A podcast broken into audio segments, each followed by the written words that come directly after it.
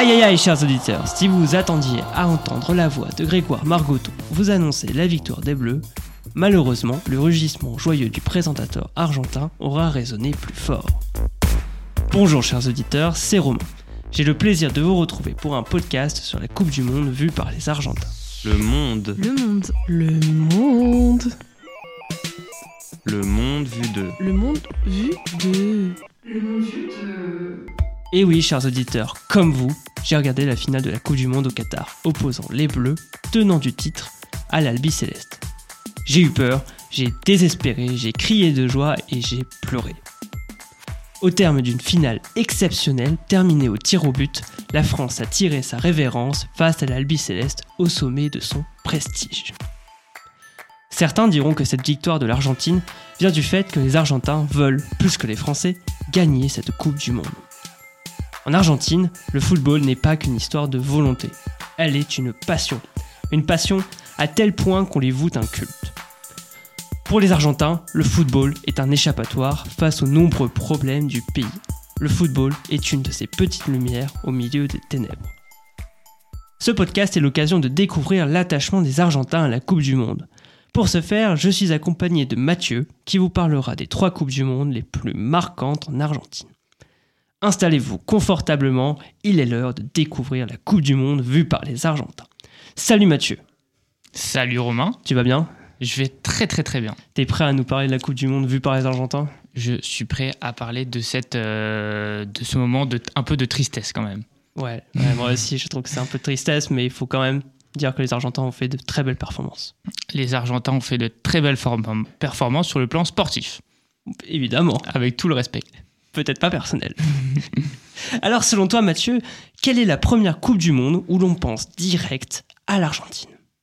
Eh bah, je dirais que c'est la Coupe du Monde de 1978, euh, leur premier sacre. Après avoir euh, perdu la finale en 1930 face à l'Uruguay, à l'Uruguay pour la première finale de la Coupe du Monde. On rappelle que l'Argentine a été la première équipe qui a perdu la finale de la Coupe du Monde. Et bah, c'est 1978 avec euh, le buteur milieu offensif Mario Campes, qui finira même euh, meilleur buteur, qui avait euh, comme surnom El Matador. Certains ont reconnu le surnom de Cavani actuellement. Et, non, c'est cette, cette Coupe du Monde qui a marqué, je pense, le plus l'esprit des Argentins. Alors, moi j'ai une petite question, c'est pour quelle raison cette Coupe du Monde pose historiquement problème? Euh, historiquement, elle pose problème, tout simplement parce que euh, c'est la Coupe du Monde qui est faite en Argentine, mais sous une dictature. C'est actuellement euh, le général Videla qui sera au pouvoir, et on retrouve ce qu'on appellera plus tard une guerre sale, une guerre où la majorité de la population subit donc une dictature très forte, où une partie des enfants sont enlevés euh, c'est ce qu'on appellera euh, une dictature avec euh, des enfants kidnappés qui se retrouveront sur la place des maillots. Et c'est donc très dur et on comprend que l'Argentine accueillera cette Coupe du Monde pour expliquer, pour tenter de faire comprendre au monde que leur pays est plutôt un pays propre, un pays démocratique, alors que ce sera complètement l'inverse, même si on a des gros appels au boycott. Par exemple, on pourra citer à ce moment-là Johan Cruyff qui expliquait euh, qui, n'a pas à décider de ne pas monter dans le, dans le bateau pour rejoindre euh, l'Argentine, même si on comprendra plus tard qu'il avait, euh, avait vécu une scène où il avait tenté d'être kidnappé chez lui. Mais, mais on a quelques boycotts aussi avec les journalistes venus du, du, monde entier qui expliquent que ce n'est pas possible de tenir une Coupe du Monde. Cependant, la, la, la FIFA va expliquer que euh, la politique doit être en dehors de, du sportif, et on le remarquera que c'est toujours d'actualité avec euh, les Coupes du Monde qui sont suivies en Russie et au Qatar. Alors euh, clairement, bon, le fait que cette Coupe du Monde se passe dans un régime autoritaire, hein, le régime donc de Vidal, Videla, et en fait quelque part cette victoire, est-ce qu'on peut la qualifier comme une victoire des régimes autoritaires sur les démocraties? En tout cas, c'était peut-être de cette manière que, que l'a perçu Videla. Bah on peut dire que ça s'est un peu passé comme ça parce que quand, quand l'Argentine a, gagné, ça a montré euh, une certaine victoire sur en plus euh, les Pays-Bas qui avaient une nation incroyable, même si Johan Cruyff n'a pas pu être du voyage. mais on remarque que c'est une victoire de l'Argentine sur euh, une démocratie occidentale.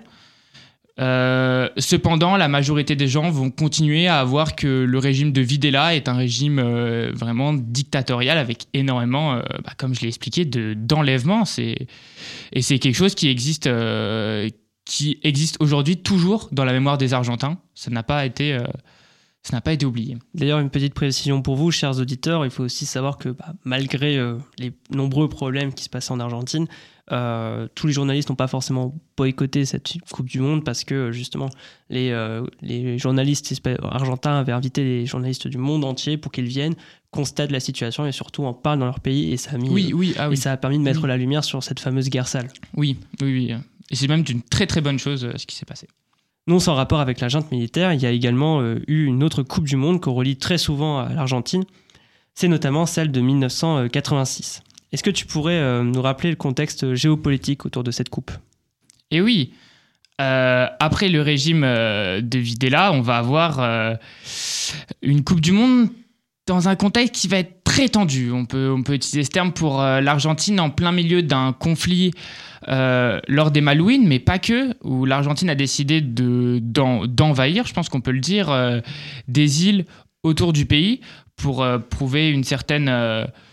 une certaine euh, essayer de légimiter encore un peu plus le pouvoir, acquérir de nouveaux, de nouvelles, euh, de nouvelles possessions territoriales, tandis que l'Angleterre, de l'autre côté, va se, va se, on pourrait utiliser le terme, va s'ériger comme euh, le pays du monde libre pour essayer de d'aider les, les Malouines et les différents habitants qui, qui ont vu leur territoire occupé par l'Argentine pour essayer de les défendre. Et, euh, et ça mènera à un match exceptionnel, mais ça, on en parlera juste après. Je pense qu'on peut aussi parler de la Dame de Fer qui a eu un rôle hyper important dans ce conflit Oui. parce que, voilà, comme tu l'as dit, euh, la junte militaire elle avait voulu euh, consolider son pouvoir en venant capter les Malouines qui avaient aussi des intérêts commerciaux euh, hyper utiles. hein. Elle offrait euh, un, très très bon point de départ pour le commerce en Antarctique, donc c'était quelque chose d'assez important. Et euh, quand le conflit est apparu, bon déjà c'était un choc pour l'Angleterre parce qu'elle n'était pas du tout, enfin elle s'était pas du tout attendue à ça. Et Mm. si euh, Thatcher n'était pas intervenue immédiatement, elle est intervenue très très très vite. Je pense que c'est un conflit qui aurait pu, euh, bah, qui aurait pu amener à la victoire de l'Argentine. Mais en tout état de cause, euh, voilà, c'est dans ce contexte-là que cette Coupe du Monde euh, se déroule. Et euh, je crois que du coup, dans cette Coupe du Monde, il y a eu un acteur hyper important. Je pense que tu as. Est-ce que tu pourrais nous parler un peu de, Dieu? Et bah Dieu, c'est Dieu, c'est Diego Maradona, c'est c'est El Pipe de Oro, c'est c'est quelqu'un. je pense que actuellement, on va en reparler. Il y a Messi, il y a le pape en Argentine et Maradona, c'est quelqu'un qui a fait vibrer des milliers d'Argentins pour connaître. Une partie des Argentins, Maradona, c'est une icône, c'est incroyable. Et je pense dans cette Coupe du Monde, c'est là où il va encore plus briller, même s'il il brillera euh, bien sûr avec euh, Barcelone ou Naples.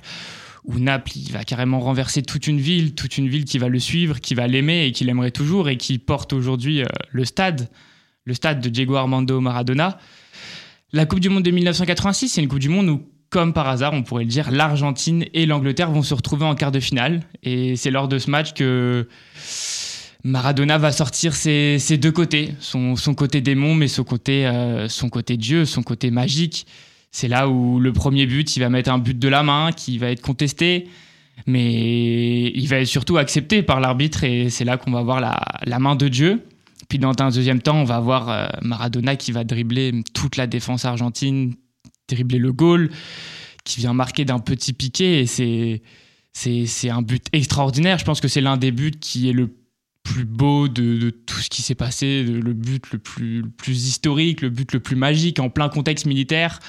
C'est c'est un but incroyable. Et Diego Maradona, c'est c'est quelqu'un qui a été incroyable pour l'Argentine.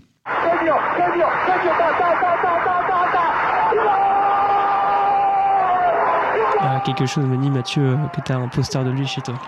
C'est vrai, c'est vrai que j'ai la une de l'équipe euh, où il est mort parce que c'est une personne très très importante dans le monde du football et en, en Argentine, c'est c'est quelqu'un.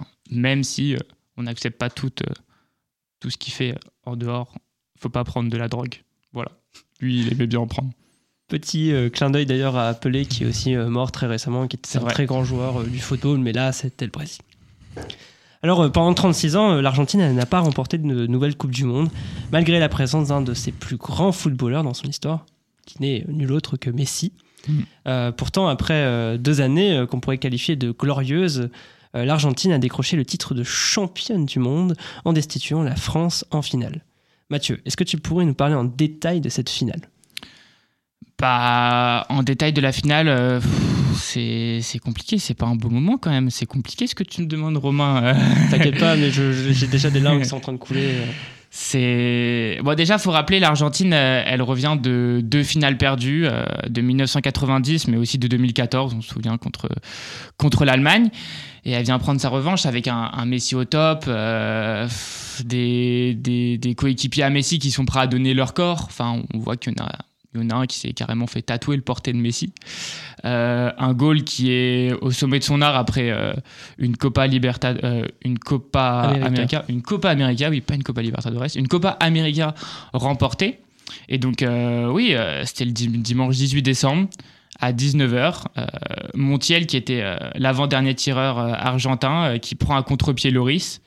Et l'Argentine qui vient remporter pour la troisième fois la Coupe du Monde. Trois étoiles qui la place euh, parmi les meilleures nations. Les nations qui ont le plus gagné, hein, tout simplement. Bah, vraiment, très belle performance de la France aussi, hein, qui a su euh, se vrai. rebiffer en plein milieu du match. Vraiment, euh, c'était exceptionnel. Et on peut dire tout ce qu'on veut sur les joueurs ou même sur l'état de santé de l'équipe de France. C'était quand même une très belle finale, même peut-être la plus belle finale qu'on a pu voir depuis très longtemps. C'est vrai, très très belle finale. Et euh, petite pensée à Mbappé. euh, merci Kix, merci d'être là. Et, euh, et du coup, Mathieu, est-ce qu'il y a eu des changements en Argentine au niveau euh, politique, euh, économique, social euh, depuis euh, ce troisième sacre? Bah, tout d'abord, je pense qu'il faut rappeler que le, pays, euh, l'Argentine, c'est 46 millions d'habitants. Donc, c'est euh, le deuxième pays euh, en Amérique du Sud derrière le Brésil. C'est un pays qui a baigné dans le foot. Euh, 95% des Argentins supportent, euh, supportent un club de cœur qui a été soit une tradition au niveau euh, du père, soit de l'oncle, soit du cousin, mais même, même au niveau euh, de la mère souvent. C'est euh, très important le football et on a pu voir qu'après ce titre, l'avenue du 9 juillet, qui est la plus grande avenue à Buenos Aires, a été couverte par une marée de personnes. Énormément de personnes ont tenté de venir voir l'équipe On parle le- même d'un quart de la population, carrément. qui sont venues. Ouais, bah, c'est mais ouais, C'est- monstrueux. c'est énorme. Mais euh, du coup, ils en ont même fait un jour férié. C'est ça. c'est incroyable. Bah, le mardi 20 décembre, euh, c'est devenu un, un jour férié. Bah, je pense que voilà, euh, si on veut montrer euh, toute l'im- toute l'importance que la Coupe du Monde représente pour les Argentins, rien que cette manifestation en est la preuve. hein. Ah ouais, c'est très très fort. C'est un pays qui se stoppe. Faut savoir que chaque match en Argentine, quand c'est ton club de cœur qui joue, c'est tu, ne- tu ne travailles pas, il ne se passe rien, tu es tu es devant le match. Et ça depuis tout petit. Donc oui, c'est sûr, comme tu avais pu le dire en introduction, est-ce qu'ils ont voulu, est-ce qu'ils en veulent plus que la France pour gagner le match? C'est possible. En tout cas, euh, en tout cas, je pense que la place que la France a avec le football et avec l'Argentine euh, par rapport à l'Argentine, c'est complètement différent. Mais pour revenir à la question, s'il y a eu des changements majeurs, il n'y a pas eu vraiment de changements majeurs. Euh, malheureusement, l'Argentine a subi 4, 3, 4 crises économiques énormes depuis euh, 1991. On a eu une inflation euh, l'année dernière à plus- presque plus de 95%, tandis que, bien sûr, les salaires n'ont pas augmenté de 95%. C'est un pays qui n'a énormément sou- souffert. Cependant, on peut voir ces trois dernières semaines, on a l'Argentine et le Brésil qui se sont réunis avec le nouveau président euh, Lula. Et ils ont parlé par exemple euh, d'une monnaie commune. Euh, il va peut-être avoir des changements qui vont se passer en Argentine. Cela grâce au football. Je pense pas. Cependant, on va peut-être remarquer une hausse du tourisme. C'est ce qu'on remarque souvent pour euh, les pays qui ont gagné la Coupe du Monde. Et, euh, je pense que ça peut être quelque chose de, sympathique, pour, même très intéressant pour, pour l'Argentine, parce que c'est un pays qui mérite d'être découvert avec énormément de, de lieux touristiques et de lieux, de lieux incroyables. Donc, comme quoi, euh, bon, la Coupe du Monde, c'est pas euh, la solution aux crises, mais c'est plutôt une espèce de petite parenthèse où on peut euh, décompresser des crises et penser à autre chose. C'est ça, c'est ça. Même si pourtant, euh, en France, on avait expliqué avec. euh, c'était Jacques Chirac à l'époque, où en 1998, avec la victoire à la Coupe du Monde, ça avait remonté euh, de, je crois, de 3 5% peut-être euh, le, le taux d'adhésion auprès de Jacques Chirac. Peut-être Voilà. que d'autres pays en Amérique latine souhaiteraient. euh, Souhaiterait, oui, effectivement, euh, souhaiterait ça. C'est vrai. on ne donnera pas de nom. Mais en tout état de cause, merci chers auditeurs de nous avoir écoutés. Mathieu, c'était un vrai plaisir de parler de foot avec toi. Bah, merci beaucoup à toi. C'était très intéressant. C'était un très bon sujet. J'espère que vous avez passé un très bon moment et on vous retrouve bientôt pour un nouveau, un nouveau numéro du Monde Vu 2. Merci.